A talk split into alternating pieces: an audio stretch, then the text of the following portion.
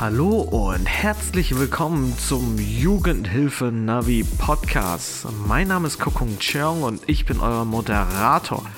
Heute sitzen mit mir gemeinsam am Tisch, am imaginären Tisch, Linda Längsfeld. Hallo. Und der allseits beliebte Daniel Heinz.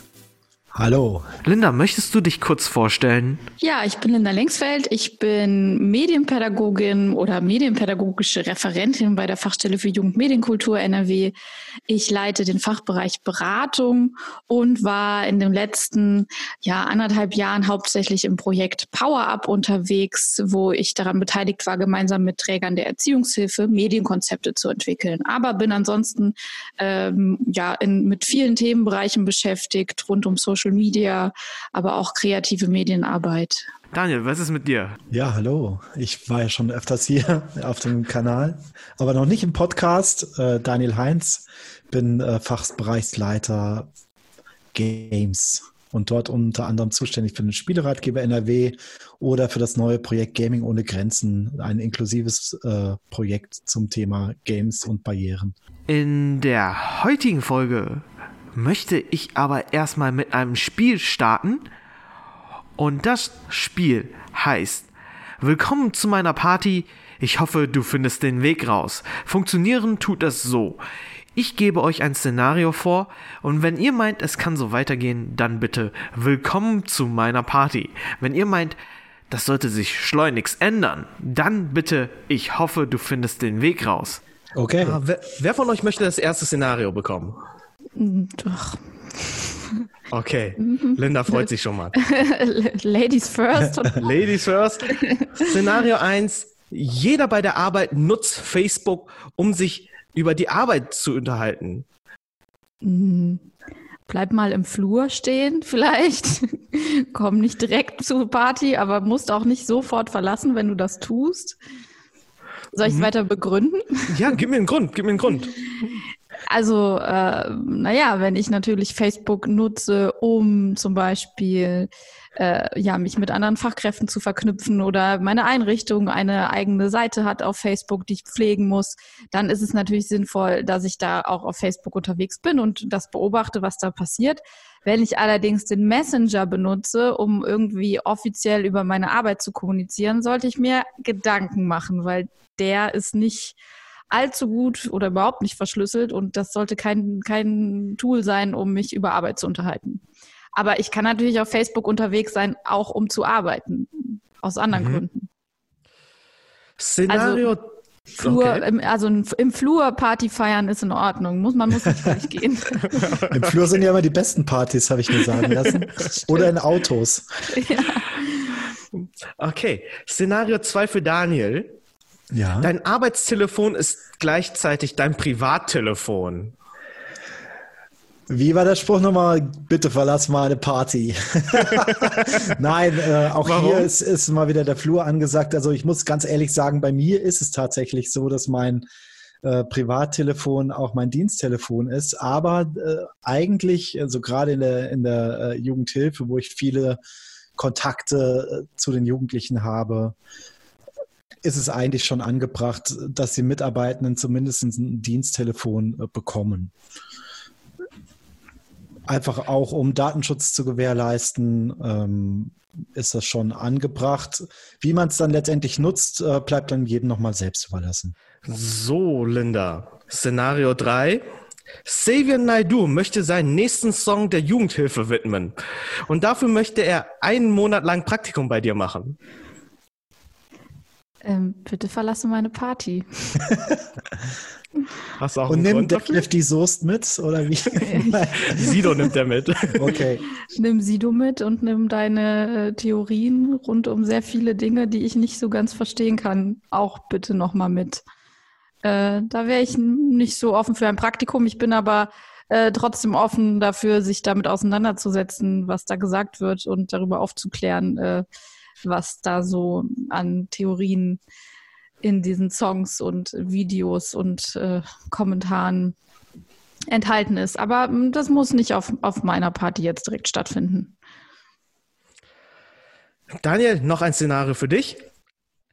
Es gibt einen gebündelten Streaming-Plattform für alle Jugendeinrichtungen in Deutschland. Wärst du dafür?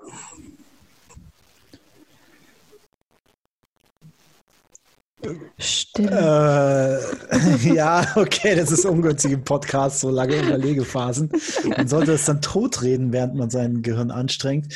Äh, ja, auch das ist mal wieder so ein Fall für den Flur, weil es da viel zu wenig Informationen gibt. Also was, was ist das für ein Kanal? Ähm, es wo ist, er aufgesetzt? Wer es ist vom Ministerium den? aufgesetzt, aber da haben sich alle im Bund ge gesagt, hey, wir wollen uns dranhängen und wir wollen dieses, diesen Kanal extra datensicher und streamingsicher machen für alle Jugendeinrichtungen. Ja klar, der, die dürfen auf die Party kommen und filmen. okay. Lass uns über das heutige Thema sprechen. Das heutige Thema heißt die digitale Aufbruchstimmung. Ich bin nicht so oft in Fortbildungen wie ihr, aber vor ein paar Monaten mussten wir noch Menschen überzeugen, dass das Internet Teil der Jugendarbeit ist. Wie seht ihr das? Ja, also ich äh, würde schon sagen, dass die dieses ähm, ja die Art und Weise der Überzeugungsarbeit sich äh, verändert hat, seit eben wir uns in der Corona-Krise befinden. Äh, digitale Aufbruchsstimmung ist natürlich ein ähm, Thema, ja, was, was man auch, da ist der, der Flur ist eigentlich eine sehr gute Metapher für uns, auch zu, auf dieses Thema bezogen, weil es ist natürlich immer noch so, dass wir teils, teils einerseits Fachkräfte haben, die sehr äh, forsch sind und voranschreiten und vieles jetzt umsetzen möchten und wir gleichzeitig aber auch immer noch mit denjenigen zu tun haben, die auch berechtigterweise oft noch Bedenken haben oder eher ein bisschen zögerlicher sind. Also ähm, ja, Überzeugungsarbeit ist schon immer noch nötig. Ich würde nur sagen, dass sich der Tonfall etwas verändert hat oder die, die Schwerpunkte. Und Daniel. es fällt ja auch ganz deutlich in unserer Arbeit auf, dass, dass es hier auch eine, eine Polarisierung gibt. Also sowohl in der öffentlichen Debatte als auch letztendlich, äh, wie die Angebote äh, durchgeführt und auch angenommen werden. Also einige sind jetzt ganz vorne dabei und probieren äh, viele unterschiedliche Tools aus, immer wieder neue Ansätze, versuchen Kontakt zu den Jugendlichen auch online zu halten. Und es gibt andere, wie du es auch schon sagtest, sie haben auch berechtigte Sorgen, ähm, fühlen sich auch teilweise überfordert ähm, und da kommt äh, vieles äh, zum Tragen äh, jetzt gerade in dieser Krise. Also auch, dass, dass vielleicht auch teilweise die Institutionen nicht genügend vorbereitet waren auf das, was jetzt hier gerade passiert. Konnte man ja auch nicht. Aber was mir halt auch letztendlich auffiel, ähm, war einfach halt die Unterschiedlichkeit, äh, wie letztendlich auch damit umgegangen wurde. Ja. Aber wir sprechen ja schon relativ lange von dem Begriff Digitalisierung. Also hätte es nicht schon viel früher gemacht werden müssen? Müssen hätten wir nicht schon längst ein Konzept auf dem Tisch haben müssen und sagen müssen, okay, für den Fall, dass mal das passiert, haben wir wenigstens diese Hinterhand. Ja, das ist letztendlich ja in vielen Fällen so. Also wenn es irgendwo knallt, ja, dann weiß man hinterher immer mehr. Aber äh, natürlich wir Medienpädagoginnen, Medienpädagogen, wir laufen schon lange rum und sagen, hey, äh, schaut doch mal, also das Internet, klar, gibt viele Risiken, aber gibt auch viele Chancen. Und äh, was jetzt passiert, ist ist durchaus interessant, also dass, dass auf einmal auch wirklich alles online stattfindet. Also ich selbst habe ja auch zwei Kinder, also und auch ein Hund, sogar die Hundeschule ist mittlerweile online mit Kursen. Und ja, dann Akkordeonunterricht, Tanzunterricht und was nicht alles. Also alles findet auf einmal online statt und auch teilweise mit Tools, äh, die man letztendlich auch kritisch hinterfragen muss. Und da äh, glaube ich, bin ich gespannt, äh, wie die Diskussion nach der Corona-Krise aussehen wird. Ja, ja, also ich glaube schon, dass wir natürlich, also niemand konnte das kommen sehen und man ist ein, also man ist niemals perfekt vorbereitet auf eine solche Situation. Selbst wenn wir, sagen wir mal, irgendwie 20 Prozent äh, mehr Jugendzentren schon sich auf den Weg gemacht hätten im Vorfeld oder bereit gewesen wären, dann wären es trotzdem immer noch nicht alle gewesen. So, aber ähm, trotzdem würde ich auch immer sagen, dass natürlich das Thema Digitalisierung auch unglaublich komplex ist. Also alle, die da äh, mal einen Moment länger brauchen, um sich zu sortieren und drüber nachzudenken, was das jetzt eigentlich bedeutet, die äh, würde ich auch nicht abschreiben als diejenigen, die das jetzt irgendwie verpasst oder verschlafen haben, sondern die haben sich einfach über bestimmte Dinge vielleicht ja Gedanken gemacht, auch Sorgen gehabt, äh, wie das auch einfach uns alle verändern wird in der Kommunikation und in der Zusammenarbeit. Ähm, das sind keine Veränderungen, die man mal eben so über Nacht, wie es jetzt eben gerade notwendig wurde, einführt, zumindest nicht unter normalen Umständen. Ähm, dass wir vielleicht eine, ja, eine Zeit verlieren, weil wir gerade in Deutschland über sehr, sehr viele Dinge doppelt und dreifach und vierfach und fünffach diskutieren und nachdenken. Das muss nicht irgendwie schlecht sein. Manchmal ist es natürlich aus medienpädagogischer Perspektive so, dass man sich einfach wünscht, dass der Funke überspringt und auch einfach alle aktiv werden und motiviert sind. Aber generell würde ich eben das auch nicht so ja, so defizitorientiert sehen, dass das jetzt irgendwie ein groß, das großer Fehler war, dass man das vorher noch nicht so begriffen hatte. Mhm. Äh, umso schöner ist natürlich jetzt, wenn man merkt, wie wichtig es ist und was auch die Chancen sind. Ja. Und äh, daran anknüpfend auch nochmal ähm, deutlich gesagt, dass, dass die Jugendhilfe ja kein homogener Haufen ist, also weder vorher noch nachher, also die Mitarbeitenden und Mitarbeiterinnen ähm, die, die, die sind ja äh, auch schon vorher, haben die ganz unterschiedliche Ansätze verfolgt. Also wir haben ganz innovative Projekte, äh, medienpädagogische Initiativen auch vor der Corona-Krise gesehen.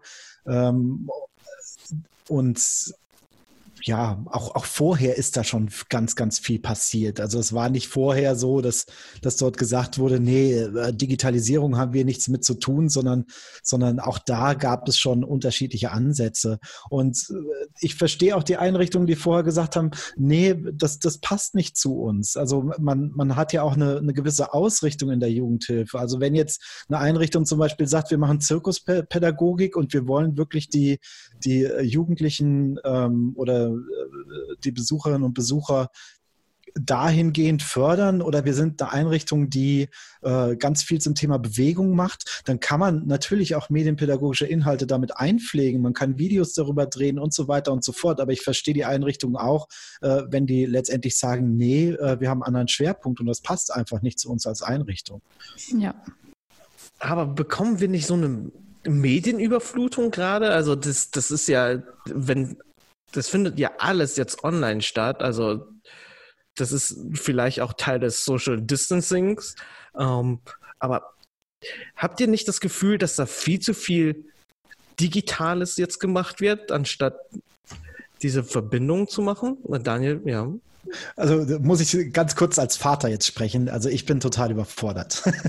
also ich bin dann der Medienpädagoge, der es nicht hinbekommt, äh, bei der Online-Tanzschule das Zoom vernünftig äh, einzurichten, obwohl es eigentlich so meine tagtägliche Aufgabe ist. Aber, aber ich merke dann schon, boah, dass ich jetzt so langsam nach zwei Monaten hier schon ganz schön ins, ins Straucheln bekomme, also als Privatperson äh, dass, dass, dass mir das auch teilweise echt, echt jetzt mal ein bisschen viel wird mit diesen ganzen Online-Aktivitäten. Ja. Aber wie ist das bei dir beruflich, Linda? Genau, ich wollte gerade sagen, also auch ohne Kinder, aber im äh, Homeoffice natürlich dann sehr stark beschäftigt, äh, von einer Videokonferenz zur nächsten zu springen. Und was natürlich auch immer mehr zunimmt oder was einem auch auffällt, ist, dass es eben keine Homeoffice-Regelungen gibt, an denen man sich da orientieren kann, dass ich hier eine totale Entgrenzung habe, was mein Wohnzimmer und meinen Arbeitsplatz angeht. Also ähm, ich habe auch vorher schon viel im Homeoffice gearbeitet, muss aber sagen, dass dieses so, ich ist wirklich jetzt jeden Tag mich da hinsetzen, ähm, Laptop an und, und Leute in mein Wohnzimmer einladen, um mit mir ja. zu sprechen. Irgendwann tatsächlich, man merkt so, dass es immer mehr verschwimmt. Auch Probleme, die es vorher schon gab. Also check ich dann bis 18 Uhr meine Nachrichten, bis 19 Uhr oder dann doch noch mal kurz nach dem Abendessen oder morgens direkt nach dem Aufwachen direkt schon mal gucken, wer jetzt schon wieder alles online aktiv ist und welche Besprechungen anstehen. Das ist einfach was anderes als zu sagen, okay, ich komme halt um 10 ins Büro und ab dann bin ich auch verfügbar und ab dann klingelt auch da erst mein Telefon. Also ähm, das finde ich schon äh, muss man auch beachten und das sollte jeder für sich auch äh, jetzt so mal als Erfahrung mitnehmen und überlegen, wie er damit umgehen kann und will auch. Äh, das liegt wohl auch, glaube ich, manchen mehr und anderen eher weniger. Ähm, und insgesamt klar, wir, es war immer so, dass wir auch als, aus der medienpädagogischen Perspektive gesagt haben, wir plädieren ja nicht für ein nur online. Und deswegen ist es eine total spannende Situation. Also wir können nachher viel besser alle einmal berichten, wie sich das anfühlt, wenn man einfach alles nur online macht.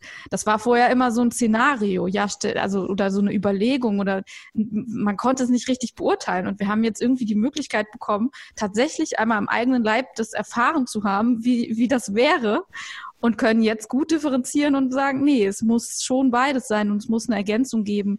Und das eine schließt das andere zwar nicht aus, aber sowohl das eine als auch das andere wird den Jugendlichen dann letztlich auch nicht gerecht oder den Bedürfnissen der Kinder und Jugendlichen. Ja. Linda, du hast es ja gerade schon erwähnt, man hat ja eine Besprechung nach der nächsten. Ich äh, bin auch schon seit halb neun in einem Call nach dem nächsten und äh, ja, habe auch vorhin schon gesagt, dass ich so langsam schon fast redemüde werde. Aber ich will das mal aufgreifen, was ich gerade in dem letzten, in der letzten Besprechung äh, mal hatte.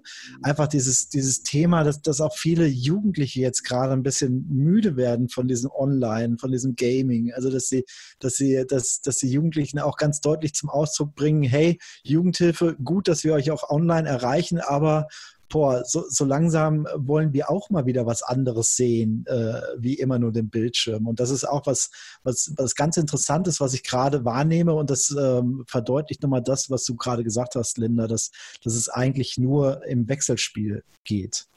Und dass das eine das andere niemals ersetzen kann.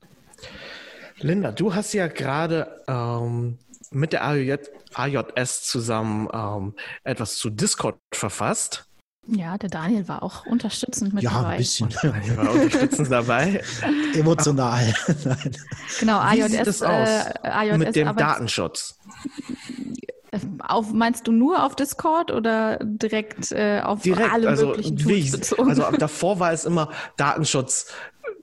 Keine der Plattformen bietet einen guten Datenschutz.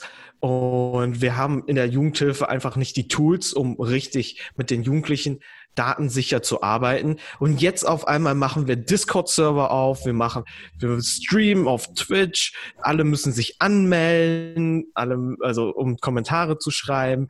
Und das ist doch genau das, wo wir dagegen angekämpft haben. Und jetzt ist das auf einmal offen und wir arbeiten jetzt alle entgegengesetzt unseren vorherigen Annahmen. Ja, sehr spannende Frage, sehr spannendes Thema. Also ähm, genau, diese Handreichung, die wir veröffentlicht haben, war mit der AJS, äh, Arbeitsgemeinschaft Kinder- und Jugendschutz NRW. Und wir haben versucht, für Discord, den Anbieter, den vielleicht einige auch schon kennen, der vorher vor allem aus dem Gaming-Bereich oder aus der Gamer-Innen-Szene kam, äh, verwendet wurde, um jetzt eben digitale Jugendzentren aufzubauen und sich dort auch mit Fachkräften und Kindern und Jugendlichen zu vernetzen. So, und diese Handreichung hatte eben da den Schwerpunkt, mal rauszuarbeiten, okay, ähm, wie sieht's denn da eigentlich aus mit dem Datenschutz und was können wir äh, tun, damit wir dort einen möglichst sicheren Nutzungsrahmen herstellen. Ähm, und das ist auch tatsächlich die zentrale Frage, die uns gerade beschäftigen muss. Also gestern hatten wir eine interessante Veranstaltung gemeinsam mit dem Paritätischen Jugendwerk NRW, wo wir die Frage gestellt haben, wie, wo befinden wir uns zwischen Pragmatismus und Datenschutz? Also wie mhm. bleiben wir arbeitsfähig und können auch unseren pädagogischen Auftrag, der ja auch gesetzlich verankert ist, weiter verfolgen? Und was sind dann aber die Bedingungen, die wir bezüglich des Datenschutzes berücksichtigen müssen? Und ähm, hierzu, um jetzt nicht, ich könnte jetzt anderthalb Stunden Vortrag darüber halten, hierzu kann man sich natürlich auch, das können wir bestimmt auch irgendwie verlinken, zusätzlich einmal diese Discord-Handreichung anschauen, weil da gibt es natürlich ganz klare Kriterien, was ich beachten sollte, um äh, bestimmte Tools, die ich dann dann auch nutze, um jetzt momentan auch die Situation aufzufangen. Ähm, äh, was sind diese Kriterien und was, äh, ja, wo kann ich mich so entlanghangeln? Mal, ich kann mal ein Beispiel nennen, einfach, um das jetzt nicht in, in Gänze darzustellen, aber als Beispiel. Ähm, hat natürlich jedes Tool, was ich benutze, bestimmte Benutzereinstellungsmöglichkeiten. Das heißt, oft, wenn ich zum Beispiel mir einen Account anlege auf Instagram, auf WhatsApp etc., dann habe ich äh, oft die offenste Version, die ich da irgendwie kriegen kann. Und ich habe aber ganz viele kleine Schieber und, und äh, Haken, die ich entfernen kann und setzen kann, damit ich einen sichereren, sage ich jetzt mal, sichereren Nutzungsrahmen herstellen kann.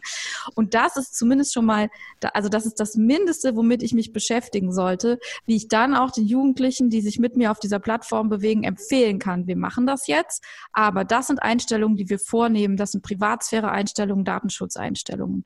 Das ist mal nur so ein Beispiel. Ein anderes Beispiel wäre hier natürlich auch Eltern zu involvieren und zu informieren darüber, dass das Tool genutzt wird oder eben auch angedockt an die Plattform, die man verwendet, dazu Präventions- und Bildungsangebote anzubieten und aktiv aufzuklären. Also auch nicht die, die Tools, die ich benutze, also die Datenschutzbedenken zu tabuisieren, weil es macht keinen Sinn, wenn ich dann versuche, Datenschutzrichtlinien bloß vor allen zu verstecken, damit niemand mitbekommt, dass ich das eigentlich nicht nutzen darf, sondern damit dann auch irgendwie offen umzugehen und sich darüber bewusst zu sein, was die Bedingungen sind. Das wären jetzt nur mal so ein paar Beispiele. Äh, da kann man sich aber auch in dieser Handreichung gerne noch weitergehend informieren, was noch andere Kriterien sind. Daniel, brauchen wir nicht solche Tools, die von uns entwickelt werden, die für unsere Verhältnisse gerade richtig sind. Lieber Korkum, ja.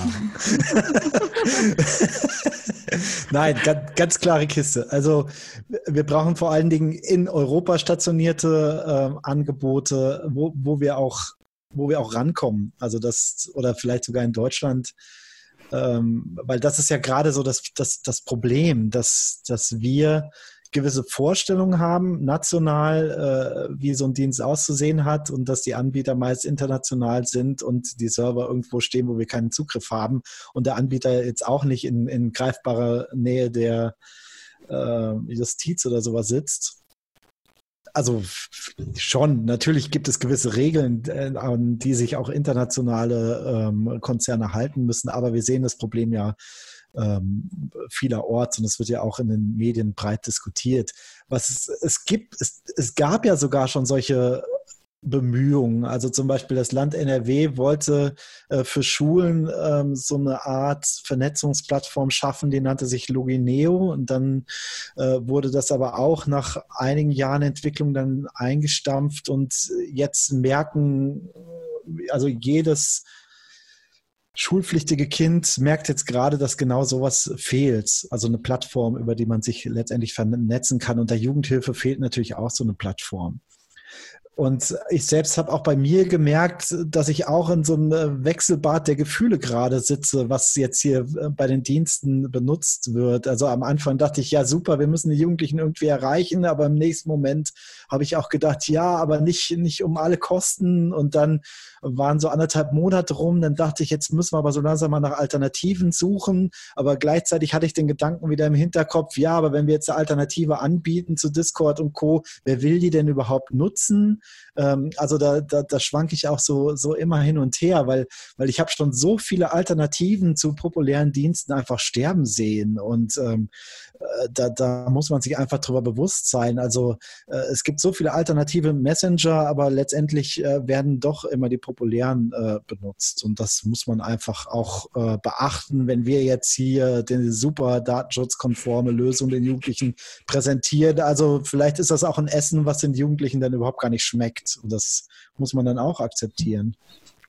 Ja, da würde ich gern einfach kurz nochmal genau das Gleiche unterstreichen, dass auch das ein Pro-Argument für die Nutzung etablierter Tools sein kann. Also die Befürchtung, dass ein neues Tool, und das ist auch nicht günstig und auch nicht einfach, sowas datenschutzkonform auf den Markt zu bringen, äh, dann einfach nicht mehr vorhanden ist in zwei Jahren, weil das auch nicht, also weil die Nutzerzahlen das nicht wiedergespiegelt haben, dass das lukrativ ist, dann ähm, ja, dann haben wir immer noch keine nachhaltige Lösung gefunden. Also ähm, das ist, würde ich jetzt erstmal als Dilemma bezeichnen, das soll nicht heißen, wir machen das jetzt alles nur noch über Instagram, sondern ähm, oder über Discord, sondern das, es ist einfach nur ein Fallstrick, den man auf jeden Fall mit immer im Kopf haben sollte.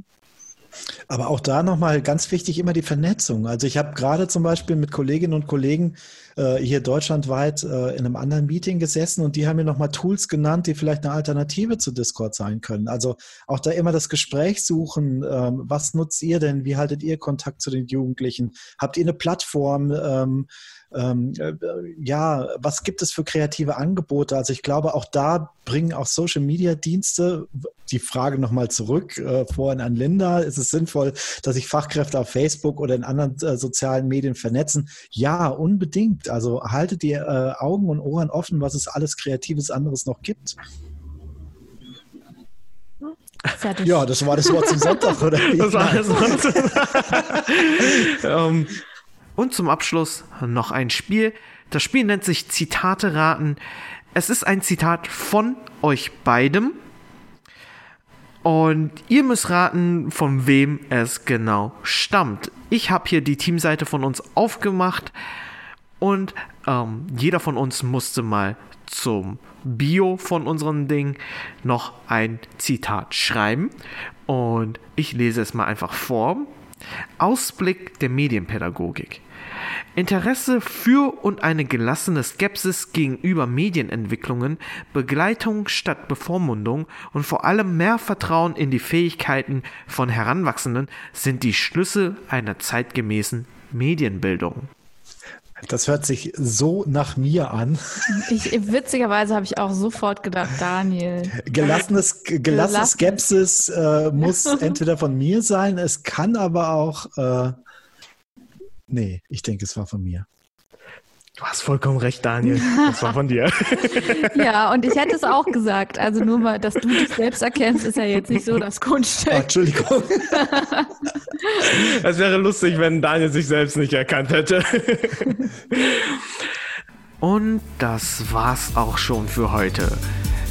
Wenn ihr Kritik habt, Anregungen, Fragen, dann schreibt sie mir doch in den vielen Social Media Kanälen, die der Jugendhilfe Navi hat. Und wir versuchen sie beim nächsten Mal zu beantworten oder uns einfach zu verbessern. Also, bis zum nächsten Mal. Auf Wiedersehen und tschüss.